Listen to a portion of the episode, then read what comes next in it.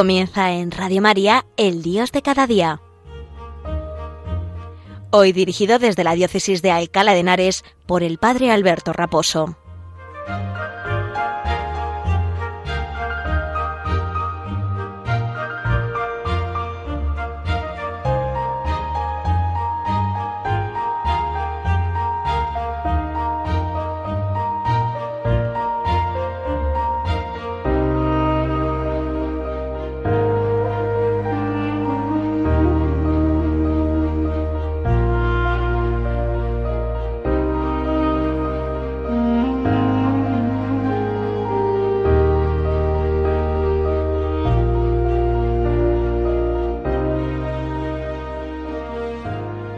Buenos días y un saludo muy cordial desde la parroquia San Sebastián Mártir en la localidad madrileña de Arganda del Rey, en la diócesis de Alcalá de Henares. Estamos muy contentos en estos días porque se están celebrando muchas fiestas patronales de nuestras localidades y también el inicio de curso, con, con gran regocijo para padres y abuelos que después de un tiempo, una temporada estival, de descanso, pues también eh, uno reclama un poco la rutina y el día a día con, con cierta normalidad para los niños, los jóvenes, los adolescentes, ¿no? Y, ya estamos eh, dando estos primeros pasos en el nuevo curso que con el final del verano, que se acerca ya pronto, y el inicio del otoño, pues en nuestra, en nuestra nación, en España, pues eh, comienza, ¿no? Nos da mucha alegría, ¿no? El, el, hecho de poder comenzar este nuevo curso como un regalo de Dios, ¿no? Pidiéndole a la Virgen, a la cual recordábamos ayer como Nuestra Señora de los Dolores, que cuide de nosotros, que nos proteja, que nos llene de su bendición y que también a través de la Cruz del Señor, fiesta que celebrábamos el 14 de septiembre, el, antes de ayer, el jueves pasado, pues podamos llegar un día a la gloria que se nos ha prometido, a la gloria del cielo. Con esta ilusión y con esta esperanza eh, empezamos en estos días eh, pues el nuevo curso en, muchas parroquias, en los grupos, en los colegios, eh, institutos, universidades y también en Radio María, pues en estos días estamos dando los primeros pasos para, para animarnos unos a otros para llegar hasta el corazón de Dios y allí eh, ser escuchados. ¿no? Decía el Evangelio del pasado domingo que donde dos o, más están reunidos pidiendo una cosa al Señor, Él se la concede, ¿no? Y allí está Él en medio de nosotros. Bueno, pues a través de las ondas somos muchos los que de la mano de la Virgen queremos llegar hasta el corazón de Dios, llegar hasta sus oídos, para que Él nos bendiga y nos llene de su bendición. Pues con esta esperanza y con esta ilusión, vamos a comenzar hoy el Dios de cada día. Y vamos a hablar de Dios y los pecadores perdonados.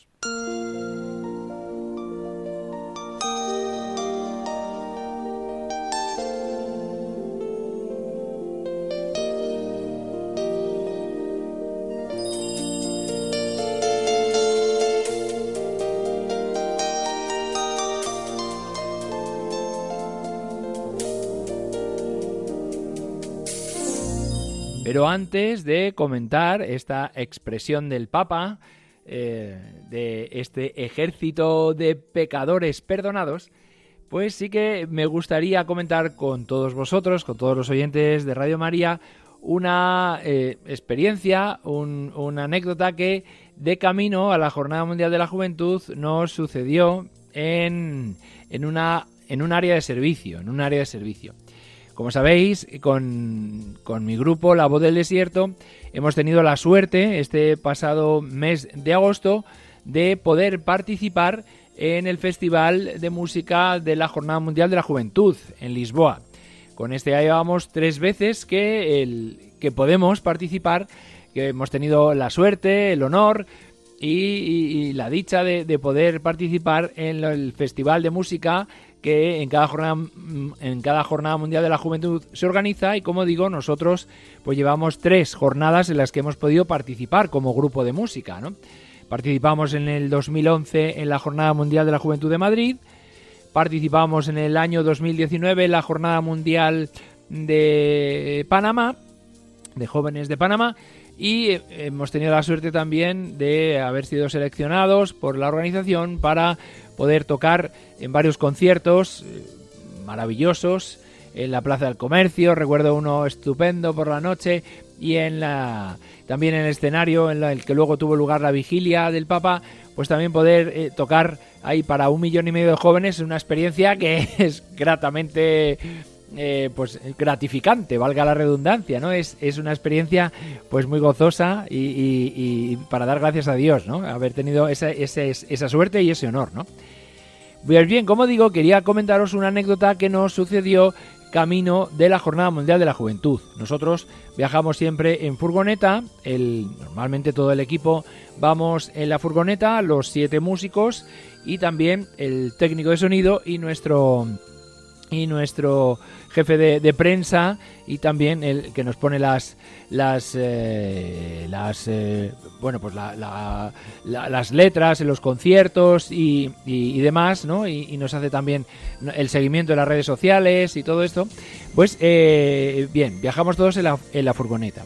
Salimos el domingo día 30 después de haber celebrado la Eucaristía en mi parroquia y de haber hecho los distintos eh, sacramentos. Recuerdo que salimos a las tres y media porque el padre Curry tenía bautizos en su parroquia y fue el último que llegó con el, junto con el padre Julio. Y bueno, pues eh, salimos camino de, de, Portugal. Hicimos una tirada eh, larga y ya en Badajoz, justo antes de atravesar la frontera, en el último área de servicio que hay antes de, de llegar a Portugal, pues ahí hicimos una parada técnica pues para, pues para las cosas normales de, una parada y también para hacer los cambios de, conductor, para que pudiéramos descansar. Y, recuerdo que en, esa, en ese área de servicio pues había mucha gente, ¿no? Y los camareros no, no daban abasto, había varios autobuses y bien. Y bueno, se acercó una persona un poco enfadada y me dijo, los camareros no me hacen caso, ¿no? Los camareros iban todos de negro riguroso y yo iba de sacerdote también de negro, pero con clériman. Y yo le dije, bueno, por ayudar, ¿no? Digo, bueno, pues, ¿qué, qué, podemos hacer, no? Que, dice, bueno, pues que, que me den un paracetamol. Y yo, bueno, pues es que no, no, no, no sé, yo no trabajo aquí. Pues dígaselo a alguien porque, porque esta es una atención muy mala, ¿no?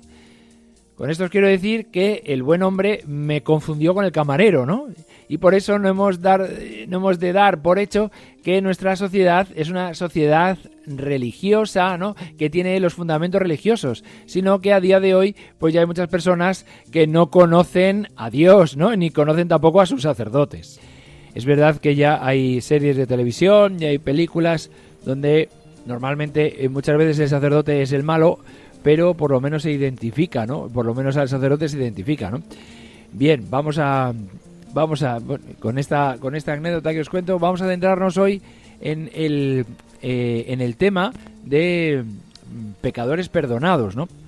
Porque eh, retomando eh, este esta exhortación apostólica en el número 239 el Papa habla de que los jóvenes, y, yo creo que toda la Iglesia, como decía el Papa, el Papa Pablo VI, en la, eh, pues en la exhortación apostólica o encíclica, yo creo que Evangelii Nuntiandi, ¿no? El Papa Pablo VI, todos somos misioneros. En la Iglesia, los bautizados, estamos también llamados a comunicar por la fuerza del Espíritu Santo, a raíz también de nuestra de renovar nuestras fuerzas en la confirmación, estamos llamados ser testigos del Evangelio y de la buena noticia en medio de este mundo.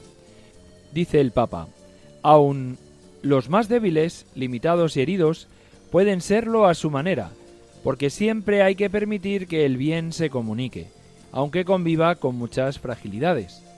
Claro, esto que dice el Papa está muy bien, ¿no? Todos somos misioneros, todos experimentamos el límite del pecado, la fragilidad humana, la debilidad, pero eso no nos limita a la hora de ser misioneros. Es verdad que la fuerza que tiene la santidad de vida hace que nuestro testimonio sea más verídico, sea más real, tenga más fuerza, ¿no? Pero eh, no nos tiene que limitar y, no nos tiene que volver mojigatos o, sin fuerza eh, eh, misionera el, ver y constatar la miseria de nuestro pecado, la miseria de nuestra vida, ¿no? Que no, no concuerda con aquello que predican.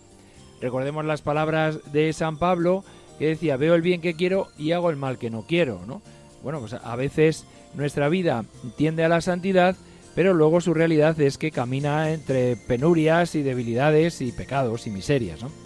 Esto no nos tiene que acobardar y, simplemente recurrir a la misericordia del Señor lo antes posible para renovar el pecado y la misericordia de Dios en nuestro corazón y salir con fuerzas renovadas a la hora de, evangelizar, ¿no? A la hora de, seguir a Cristo y de anunciarle también en, en medio de los hombres, ¿no? Dice el Papa en el número siguiente, si sabemos escuchar lo que nos está diciendo el Espíritu, no podemos ignorar que la pastoral juvenil debe ser siempre una pastoral misionera. Claro, como todas las pastorales. En el momento en que una pastoral sea vida ascendente, sea eh, la pastoral de matrimonios o de pastoral familiar, sea del tipo que sea, eh, uno eh, no deja de, ser misionero. Pastoral de niños, pastoral de... ¿no? Como a los niños les iniciamos el mes que viene en, la tarea misionera a través de la, de la campaña del DOMUN, ¿no? recordándonos a nosotros mismos pues que estamos llamados a evangelizar, que estamos llamados a pues anunciar la buena noticia, ¿no? Y entre los jóvenes muchas veces estas misiones juveniles que hacen en vacaciones les hace tanto bien, ¿no? Incluso, dice el Papa, eh, se, se plantean la, la vocación, ¿no? Dice, serios planteos vocacionales, en palabras del Papa, al final de este número. ¿no?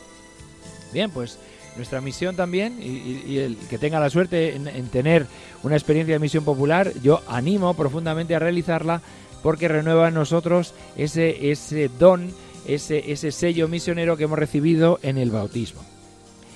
En el número 241, el Papa dedica unas pocas frases a las redes sociales. Dice el, Papa que los jóvenes son capaces de crear nuevas formas de misión en ámbitos diversos. Por eso se mueven también las redes sociales, dice el Papa. Hay que convocarlos para que las llenen de Dios, de fraternidad, de compromiso. Las redes sociales, teniendo el peligro que tienen y sabiendo que pues que hay que utilizarlas en su justa medida, porque puede llevar a una dependencia de la cual muchas personas ya quieren salir, porque lógicamente están también diseñados nuestros teléfonos inteligentes, nuestros teléfonos móviles, que nos atrapan, que nos cogen el corazón.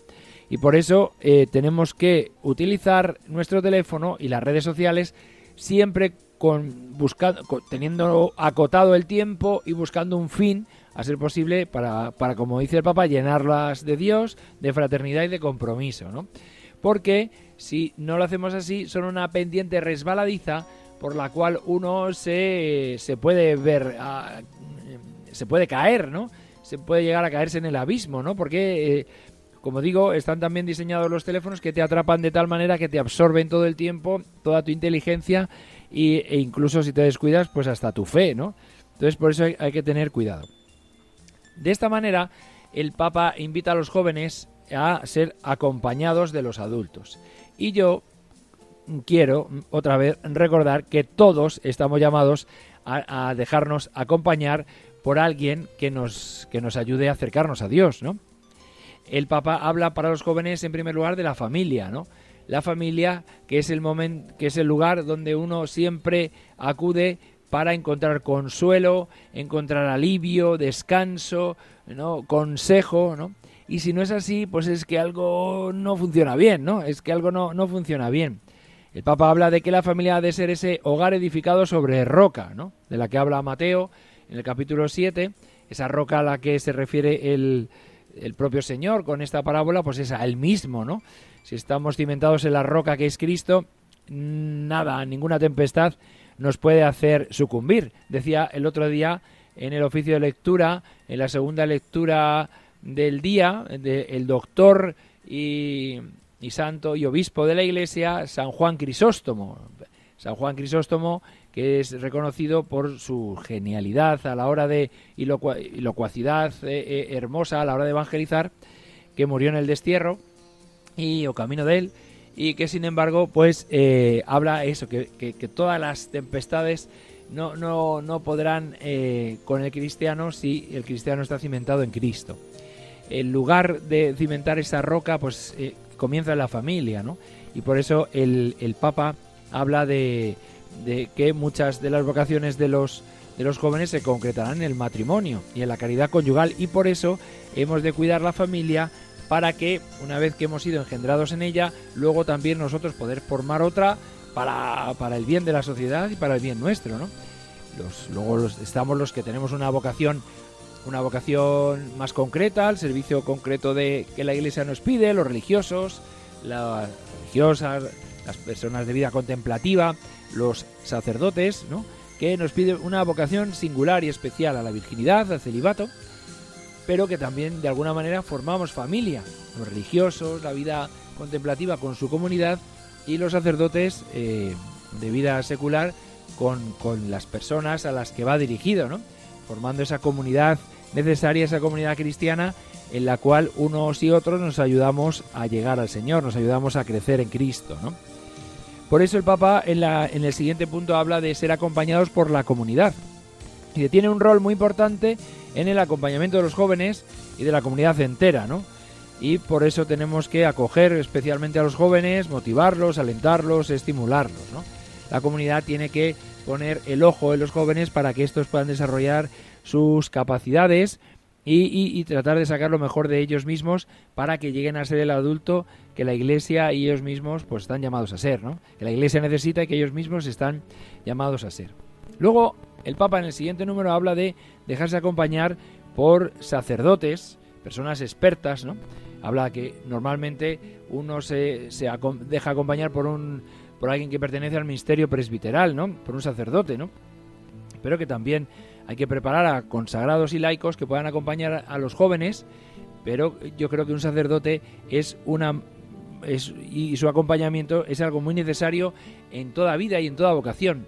Cuando nos dejamos acompañar por un sacerdote, los sacerdotes también nos dejamos acompañar por otros compañeros sacerdotes, a ser posible de más edad, que tienen más experiencia y ya pues conocen un poco más el ministerio. Eso ilumina nuestra vida y nos aconsejan bien y nos dan eh, la fuerza necesaria cuando uno ha errado el camino, cuando uno pues necesita recomenzar, cuando uno necesita hacer un parón para volver a, resetear, como decimos ahora, a volver a, reiniciar nuestra, nuestra vida espiritual, ¿no? Pues, pues tenemos que, que, que, pedir al Señor, ¿no? Que, que, nos, que nos dejemos acompañar por un sacerdote, por un sacerdote. Habla eh, el Papa también de tener buenos líderes que se dejen formar y que se capaciten, y amén de un liderazgo femenino que es necesario para esa mirada femenina, esa feminidad de la que también hablaba el Papa Juan Pablo II, pues se muestre en todos los ámbitos y en todos los niveles de la vida eclesial, ¿no? que es tan necesario. Ya en el número 246 el Papa habla precisamente de estos pecadores perdonados que somos nosotros. ¿no? Dice las cualidades de, dicho mentor, dice, bueno, eh, habla del el acompañante de los jóvenes, pero bueno, pensemos en el acompañante que tenemos nosotros, ¿no? Dice, el las cualidades de dicho mentor o acompañante incluyen que sea auténtico cristiano, comprometido con la iglesia y con el mundo, que busque constantemente la santidad, que comprenda sin juzgar, que sepa escuchar activamente las necesidades de los demás y pueda responderles con gentileza, que sea muy bondadoso y consciente de sí mismo, que reconozca sus límites y que conozca la alegría y el sufrimiento de todo camino que todo camino espiritual conlleva, ¿no? Estas son las características que nuestro mentor, que nuestro acompañante espiritual, pues nos gustaría que tuviera y que el Papa pide que, no. Dice el Papa, una característica muy especial e importante es el reconocimiento de su propia humanidad, ¿no? Si un acompañante, si un sacerdote que nos acompaña o, un consagrado, pues reconoce su propia humanidad, ve sus límites, escudriña sus debilidades, pues no, no nos ayuda a nosotros también a crecer y, a, y, y bueno, pues a llenarnos de luz en los momentos difíciles, ¿no? Habla el Papa, dice, son seres humanos que cometen errores, personas imperfectas que se reconocen pecadores perdonados. Me, me, gusta mucho esta expresión del Papa, ¿no? Pecadores perdonados, ¿no? Porque yo creo que ahí entramos todos, ¿no? Si nos abrimos a la misericordia de Dios, pues eh, en esa categoría, pues eh, entramos bien todos, ¿no? Somos pecadores, pero al mismo tiempo pecadores perdonados, porque nos dejamos acoger por la misericordia del Señor, ¿no? y, eso pues nos llena de vida, nos llena de esperanza y de saber que la última palabra no la tienen nuestros propios pecados, sino que la tiene el Señor, la tiene Jesucristo, que, nos lleva por el camino del bien y ayuda, nos ayuda a llevar por el camino del bien a las personas también que tenemos a nuestro cargo, ¿no? Si somos padres de familia, si somos abuelos, si somos sacerdotes, como es mi caso, religiosos, ¿no? Bueno, pecadores perdonados. Dice que los que acompañan a los jóvenes no deberían llevar a, estos a ser seguidores pasivos, sino más bien a caminar a su lado, dejándoles ser los protagonistas de su propio camino. Deben respetar la libertad que el joven tiene en su proceso de discernimiento y ofrecerles herramientas para que lo hagan bien. Es decir, las personas que también tenemos eh, la tarea de acompañar a los demás, pues hemos de, respetar la libertad del otro, ¿no? Y, no buscar lo que a mí me gusta, sino lo que Dios quiere para esa persona. Es decir, tenemos que tratar de hacer el método de la partera, ¿no? De Sócrates, es decir, ayudar a, descubrir esa vocación que Dios pone en el corazón de cada uno y no a, poner nosotros la vocación que queremos que tenga el, nuestro acompañante, ¿no? Es una tentación sutil, pero que eh, puede, puede suceder, ¿no? Que uno cuando eh, tiene que acompañar a otro le, le, rige su vida por los sentimientos o por la, o, los deseos que uno tiene, ¿no? Sin dejar que Dios haga la tarea en esa persona, ¿no? Bien, por último, en el número 247, antes de cambiar de capítulo, el Papa habla de las instituciones educativas y de la educación integral que, bueno, pues eh, en todos los colegios de confesión católica, en todas las universidades, en, bueno, en todos los lugares formativos que, la Iglesia regenta, pues han de tratar ¿no? de, esa educación integral de la persona y de tratar de discernir también lo que es eh, espíritu del mundo y lo que es espíritu de, de, Dios y de la Iglesia, ¿no? Y que es tan importante a la hora de educar integralmente a todos los jóvenes. Bueno, hay esperanza. ¿eh? Yo que tuve la suerte de estar en la Jornada Mundial de la Juventud y contemplar esa alegría de tantos jóvenes, de millón y medio de jóvenes allí, eh, pues eh, rezando con el Papa, escuchando al Santo Padre, pidiéndole que nos, que nos acompañe, que nos guarde en la fe que bueno, pues era una maravilla. Yo, ¿qué quieren que les diga? Aquello fue tremendo. Era una alegría por todas las calles de, Portugal, de, Lisboa.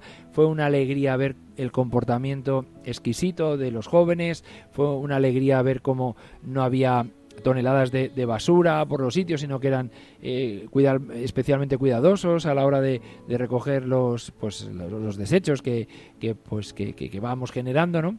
Y el buen ambiente y la tranquilidad también que las fuerzas de seguridad los policías y pues tenían no con respecto a, pues a esta a esta marea de, jóvenes que creen en el Señor que nos recuerdan que, hay futuro en la iglesia que hay un presente verdadero que quiere evangelizar y que los jóvenes a su vez son evangelizadores de otros jóvenes y que llaman a los otros a llenarnos de vida y a llenarnos del Señor ¿no? Muy bien, pues esto es eh, el Dios de cada día de hoy 16 de septiembre Pedimos a la Virgen María que guarde a todos los oyentes de, de Radio María en estos inicios de curso y que Dios bendiga otra vez nuestra emisora. Un saludo de vuestro sacerdote y amigo, el Padre Alberto Raposo.